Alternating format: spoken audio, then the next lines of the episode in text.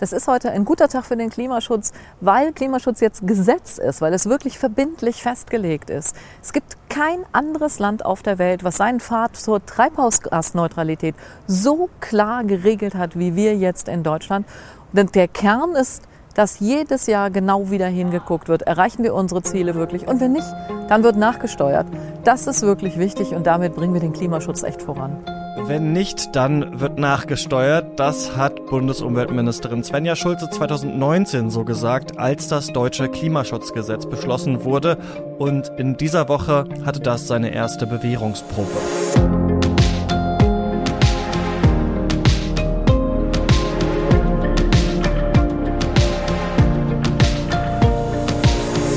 Ihr hört das Klima-Update, den Nachrichtenpodcast von Klimareporter mit dem Klimarückblick auf die letzte Woche. Ich bin Christian Eichler und spreche mit Susanne Schwarz. Hallo. Hallo Christian. Diesmal fangen wir nochmal mit einem Blick ins letzte Jahr an. Deutschland hat sein Klimaziel erreicht. Das war ja schon länger klar, ist jetzt seit Dienstag auch offiziell bestätigt. 739 Millionen Tonnen CO2 hat Deutschland 2020 ausgestoßen. Das sind 40,8 Prozent weniger als 1990. Vorgenommen hatte sich Deutschland 40 Prozent, also eine Punktlandung, könnte man sagen. Ja, toll. Also das heißt, hier läuft alles super. Deutschland ist äh, Klimaschutzvorreiter, toll gemacht. Das war's für diese Woche mit dem Klima-Update. Schön, dass ihr wieder zugehört habt. Nein, äh, natürlich nicht, denn der Hauptakteur, der das möglich gemacht hat, ähm, so muss man das, glaube ich, sagen, war das Coronavirus. Das war nämlich geschätzt für ein Drittel dieses Rückgangs verantwortlich. Also nicht ein Drittel von 40 Prozent, sondern ein Drittel vom Rückgang im Jahr 2020. Ohne Corona und die Lockdowns und so weiter hätte man dieses Ziel verfehlt. Man wäre wahrscheinlich bei so ungefähr 39 Prozent rausgekommen am Ende. Besonders stark ähm, war der Rückgang durch Corona im Verkehr. Ich denke mal, das haben wir alle ja auch privat bei uns mitbekommen, weil viele von uns eben Freundinnen und Freunde lange nicht besucht haben, keinen Urlaub gemacht haben, sogar vielleicht jetzt Ostern nicht nach Hause fahren und so weiter. Wer uns schon länger hört, dem ist es bisher alles nicht ganz neu, aber das Interessante ist, dass jetzt erstmals die Steuerungsmechanismen aus dem Klimaschutzgesetz greifen sollen. Also da stehen auch konkrete Einzelziele für die einzelnen Sektoren drin, also für Energie, Industrie, Verkehr, Gebäude, Landwirtschaft und Müllwirtschaft. Und für den Fall, dass die nicht eingehalten werden, müssen die zuständigen Ministerien einen Plan vorlegen, wie sich das bessert. Und obwohl Deutschland insgesamt sein Ziel für 2020 erreicht hat, gilt das eben nicht für den Gebäudesektor. Der hat äh, etwa zwei Millionen Tonnen mehr CO2 emittiert, als er eigentlich gedurft hätte. Und wenn wir uns jetzt überlegen, wer ist denn in Deutschland eigentlich für das Bauen zuständig? Hm. Das Thema ist schon ein paar Mal durch die Ministerien gewandert. Aber aktuell ist der hauptsächlich zuständige Horst Seehofer von der CSU. Denn der ist nicht nur Minister für das Innere und für konservative Identitätspolitik, sprich Heimat, sondern auch für das Bauen, auch wenn man dazu nicht so oft was von ihm hört. Nee, also bezahlbaren Wohnraum zum Beispiel hat er sich jetzt noch nicht zur Herzensangelegenheit gemacht. Ähm, aber bei ökologischem Bauen soll sich das jetzt eben durch das Klimaschutzgesetz ändern. Das bedeutet, bis Mitte April wird sich der Expertenrat für Klimafragen die Lage nochmal genauer angucken und analysieren, wo das jetzt eigentlich genau gehakt hat. Das ist ein äh, Beratungsgremium, das gibt es seit letztem Jahr. Und ähm, dann müssen sich die zuständigen Ressorts, also das Innenministerium, aber auch das Wirtschaftsministerium von Peter Altmaier von der CDU, in den folgenden drei Monaten ein Sofortprogramm überlegen, wie man dagegen steuern will. Ja, jetzt kann man sagen, oder hat Seehofer aber Pech gehabt, aber es ist natürlich genau umgekehrt. Die haben alle verdammt viel Glück gehabt, dass diese Krise ihnen mhm so gute Zahlen beschert hat. Allen voran Verkehrsminister, Mautmillionenverbrenner und Schnelltest-Taskforce-Mitglied Andreas Scheuer. Denn der Verkehrssektor hat ja, wie gesagt, was die Emissionen angeht, am meisten von der Krise profitiert. Der Chef vom Umweltbundesamt, Dirk Messner, hat bei der Präsentation der aktuellen Daten darauf hingewiesen, dass vor allem beim Verkehrssektor davon auszugehen ist, dass die Emissionen dann nach Corona eben direkt wieder ansteigen. Ohne den Corona-Effekt müsste also sicher auch Scheuer ein Sofortprogramm entwerfen. Ja, und ich finde das auch ganz witzig. Also hier sehen wir auch wirklich wieder PolitikerInnen in ihrem Element, weil das natürlich offensichtlich nur gerade so glatt gegangen ist, weil es Corona gab. Und klar, das verschweigt die Bundesregierung jetzt auch nicht, aber man klopft sich da trotzdem schon auch auf die Schulter und sagt, man sei eben auf einem tollen Weg, weil man dieses Ziel jetzt erreicht hat. Auch wenn wir wissen, dass die Erneuerbaren immer noch gedeckelt sind, dass ja es in der Verkehrswende quasi nicht mal so ein richtiges Konzept gibt überhaupt. Und das dann alles noch vor dem Hintergrund, dass die EU ja auch ihre Klimaziele gerade verschärft und ja Deutschland da eben eigentlich auch noch ordentlich nachsteuern müsste. Ja, gutes Thema. Nächstes Thema, denn darum geht es jetzt auch genau. Ähm, die Europäische Union will ja bis 2050 klimaneutral werden. Und es ist klar, dass das auch Folgen für das Klimaziel für 2030 hat, das dafür eben verbessert werden muss. Ähm, bisher hatte sich die EU vorgenommen, die Emissionen bis 2030 um 40 Prozent zu reduzieren. Und das reicht nicht. Und in Europa ist es ja so, neue Gesetze schlägt die EU-Kommission vor und dann müssen sich meistens das EU-Parlament und der EU-Ministerrat auf dieser Basis aushandeln, was dann da wirklich drin steht. Der Ministerrat ist die Vertretung der einzelnen EU-Regierungen und diese Verhandlungen laufen gerade. Zuletzt gab es letzten Freitag eine Runde, die für unsere letzte Folge aber zu spät kam. Deswegen sprechen wir jetzt noch kurz darüber. Und das Ergebnis in dieser Frage ist auch schnell erzielt. Es gab nämlich keins, weil der Ministerrat mhm. jedes Gespräch darüber blockiert hat. Also das Thema Klimaziel 2030, das hat es nicht mal auf die Tagesordnung geschafft. Also es läuft mehr als schleppend, aber lass uns noch mal kurz rekapitulieren, ähm, was da überhaupt genau im Raum steht. Also das EU-Parlament will, dass die Emissionen im Jahr 2030 um 60 Prozent niedriger liegen müssen als mhm. 1990 und der Ministerrat will minus 55 Prozent. Und der Witz ist jetzt, Deutschland hatte im letzten Halbjahr den Vorsitz beim Ministerrat und hat den Vereinten Nationen diese 55 Prozent einfach schon als Ziel gemeldet, obwohl das noch gar nicht ausgehandelt ist.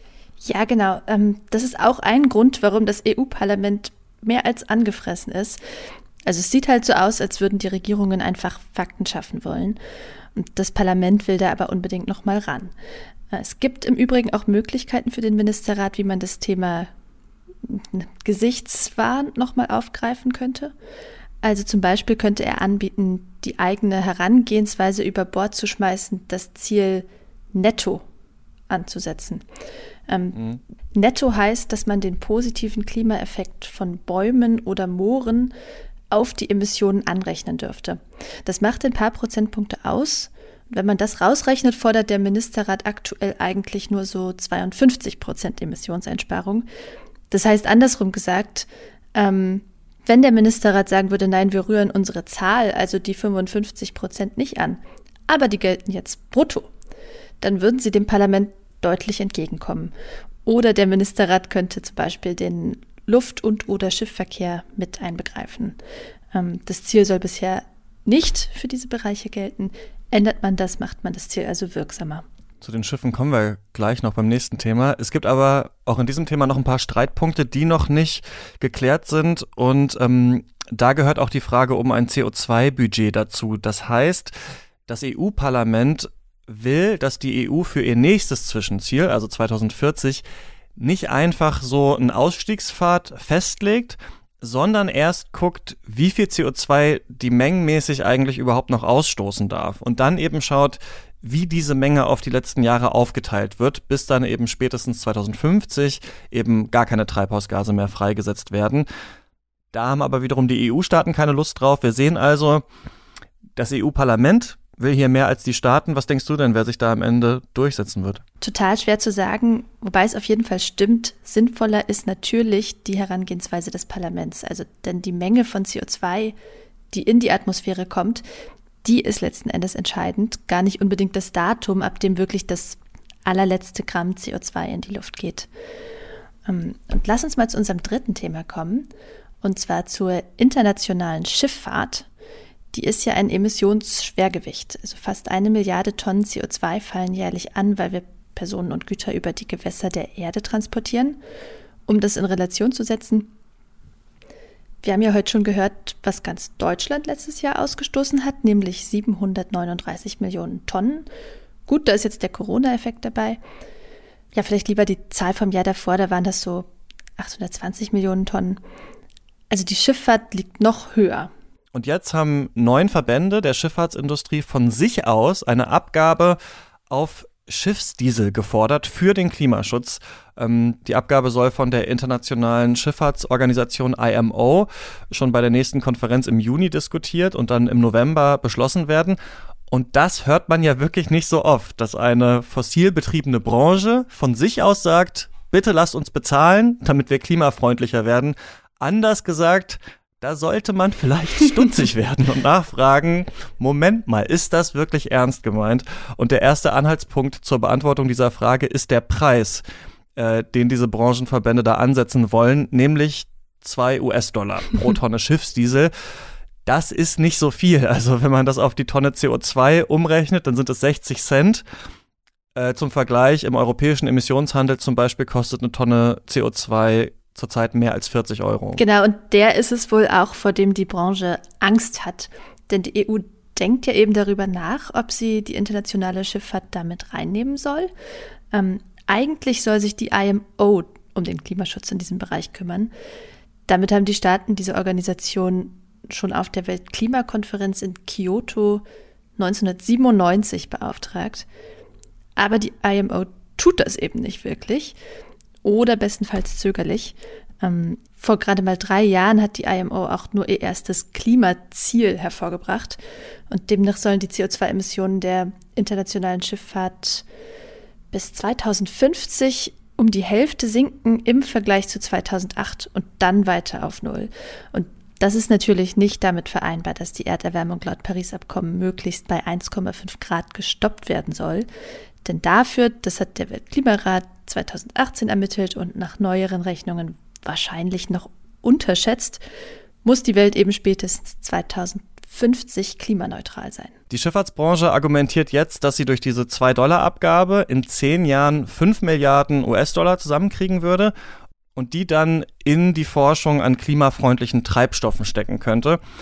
Aber der Think Tank Transport and Environment, der sitzt in Brüssel und der sagt zum Beispiel, das ist ein Ablenkungsmanöver. Also das ist ein ganz alter Trick, darauf zu verweisen, dass man einfach noch nicht genug weiß, um jetzt schon praktisch äh, mit dem Klimaschutz loslegen zu können. Also darauf sollte die EU nicht reinfallen. Und klar ist auch, so ein bisschen Klimpergeld ist auch überhaupt nicht ausreichend, um die Schifffahrt bis 2050 klimaneutral zu machen. Das Global Maritime Forum, das ist ein Zusammenschluss von Schifffahrts- und Umweltverbänden, hat das nämlich tatsächlich mal durchgerechnet und die sagen, pro Jahr müssten laut ihrer Rechnung zwischen 70 und 95 Milliarden US-Dollar investiert werden, um die Schiffe zum Beispiel von Diesel auf Wasserstoff umzustellen. Also pro Jahr bräuchte es schon viel mehr als diese 5 Milliarden, die man mit diesen 2 Dollar erst in 10 Jahren zusammenkriegen würde. Also nice try, könnte man vielleicht auch sagen. Hoffen wir mal, dass die EU darauf nicht eingeht. Und das war's mit dieser Folge vom Klima-Update. Schön, dass ihr zugehört habt. Wenn ihr die nächste und alle weiteren Folgen nicht verpassen wollt, dann abonniert uns gerne in der App eurer Wahl. Und wir würden uns auch total über eine 5-Sterne-Bewertung freuen, wenn euch der Podcast gefällt. Das hilft uns zum Beispiel auf iTunes sichtbarer zu werden. Und wenn ihr Fragen oder Feedback habt, dann erreicht ihr uns auch per Mail. Schreibt uns einfach an klima-update at klimareporter.de. Und an dieser Stelle danken wir noch den SpenderInnen, die das Klima-Update mit einer Spende unterstützt haben. Das war diese Woche Tom Dittrich. Vielen Dank und ein schönes Wochenende an Tom und natürlich auch an euch alle. Ja, von mir auch. Und mach's gut, Christian. Bis dann.